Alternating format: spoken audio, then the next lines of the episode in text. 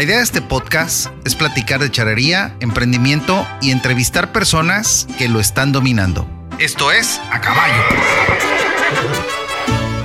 Atrévete a domar y dominar lo desconocido. Ingreso.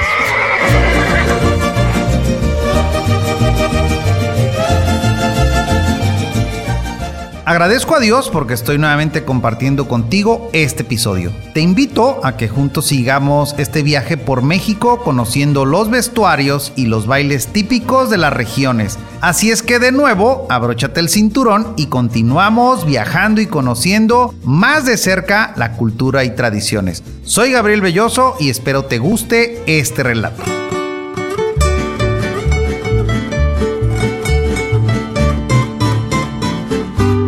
La música es expresión cultural de los pueblos que integra un todo, junto con su medio físico, sus condiciones socioeconómicas, sus formas de ver el mundo que se derivan de la vida cotidiana.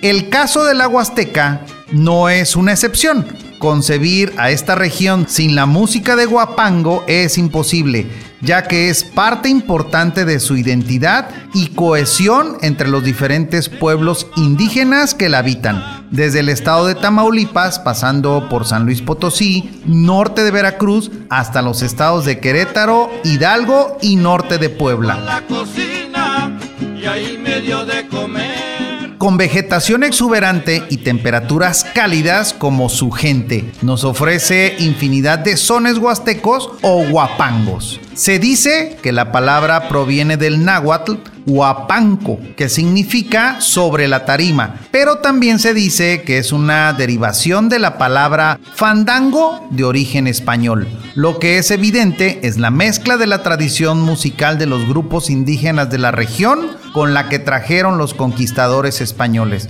sobre todo las misiones evangelizadoras que a partir de la música lograron su objetivo, cristianizar a la población nativa.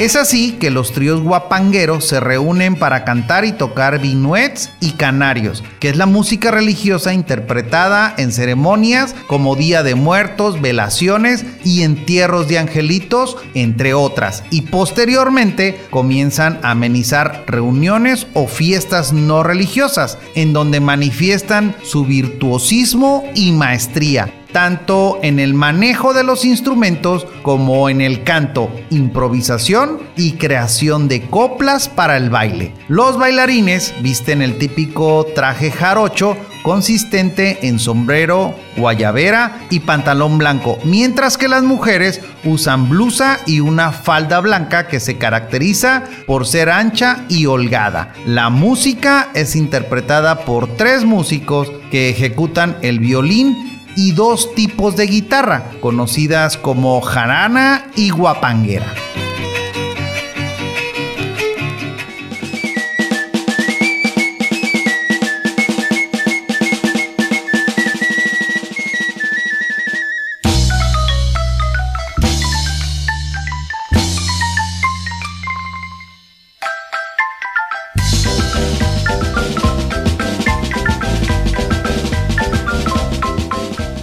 La historia de esta danza se remonta a 1711, cuando México aún se encontraba bajo el dominio de la corona española. Se trata de una danza multitudinaria en la que participa gran parte de la población de Chiapas de Corzo, en el estado de Chiapas. Los danzantes visten prendas coloridas, así como máscaras de madera y sombreros y recorren las calles de la ciudad al ritmo de la música de los tamborileros. La danza de los parachicos fue declarada Patrimonio Cultural de la Humanidad por la UNESCO.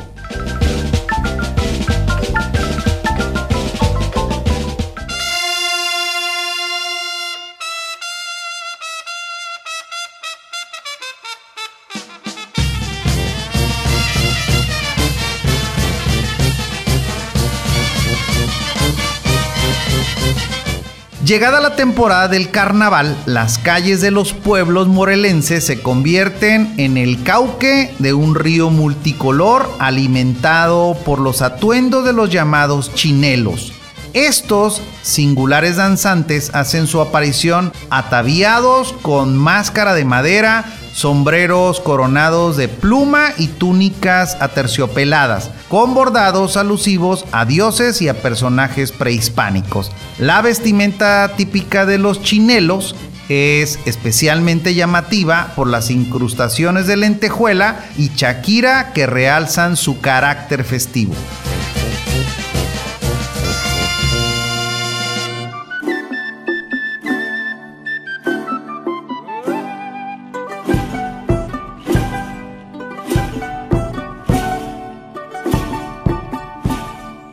El origen de esta danza se remonta a la independencia de la tribu azteca, cuando deja de ser tributaria del reino de Azcapotzalco. Bajo la dirección de Tlacaelel, que inicia la organización de la vida social y sobre todo de la vida religiosa, asentando los fundamentos de expresión, esplendor y grandeza del pueblo azteca que perdura por medio de las danzas. Hoy los concheros son grupos de danza ritual, la cual tiene raíces mexicanas prehispánicas y está vinculada a diversas fiestas religiosas. La vestimenta se caracteriza por coloridos disfraces que consta de un faldellín, rodilleras, muñequeras, pectoral y un penacho de plumas. Las plumas ahora son de faisán, de pavo real, de gallo, artificiales o de avestruz. La tela del vestuario suele ser brillante y de colores muy vivos. Se utilizan los ayoyotes, también conocidos como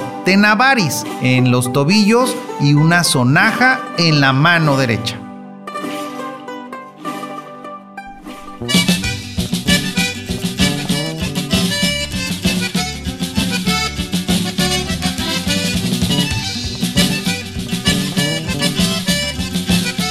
El baile calabaciado es una manifestación popular de los vaqueros del poblado La Misión Baja California. Este baile, anteriormente conocido como baile vaquero, nace al final de los años 50, al ponerse de moda la música norteña, ritmo que permitía que los vaqueros y la gente del pueblo comenzaran a imitar algunas gracias del ganado, como los brincos, los giros y las patadas.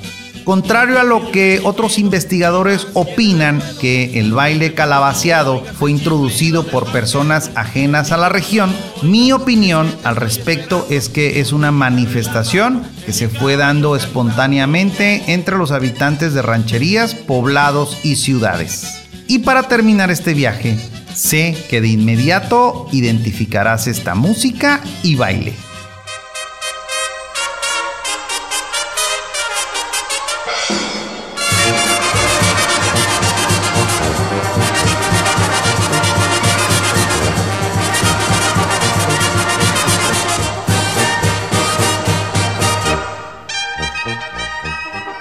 El nombre original de la música que hoy se conoce generalmente como de banda o quebradita es banda sinaloense o tambora sinaloense. Y es precisamente esta cualidad la que le imprimió su aura acústica que la hace tan reconocible. Este instrumento, la tambora, es probablemente el más predominante y el que marca el tiempo surgió a finales del siglo XIX en la Sierra de Sinaloa, aunque su uso comenzó a expandirse a mediados del siglo XX. Su son es espaciado y su baile en general es una especie de zapateado, como la evolución de este místico baile colonial mexicano, aunque en pareja con las piernas entrelazadas.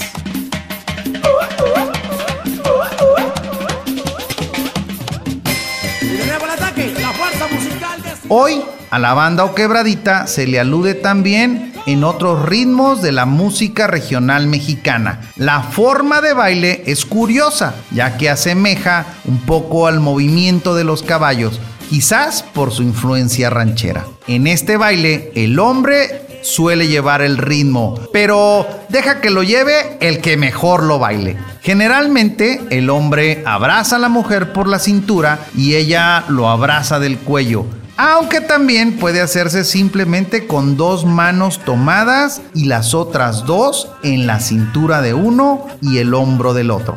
Se comienza despacito para entender el ritmo del otro. Se despegan los pies del suelo, primero uno y luego el otro, en una especie de zapateado, aunque con un ligero brinco y para arriba.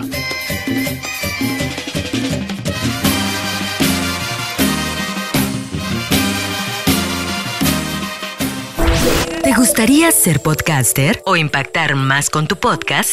En Intermedia Audio Producción ponemos la magia. Profesionales en producción de podcast. Contáctanos al 311-909-5942 o al correo intermedia.audio@gmail.com. Gracias por acompañarme en este episodio, por los diferentes estados del país, en este bonito viaje por nuestra música y los bailes típicos mexicanos, vestuarios, ritmos y costumbres. No cabe, reitero, la menor duda que mi México es rico por donde lo veas. Hasta aquí el episodio de hoy.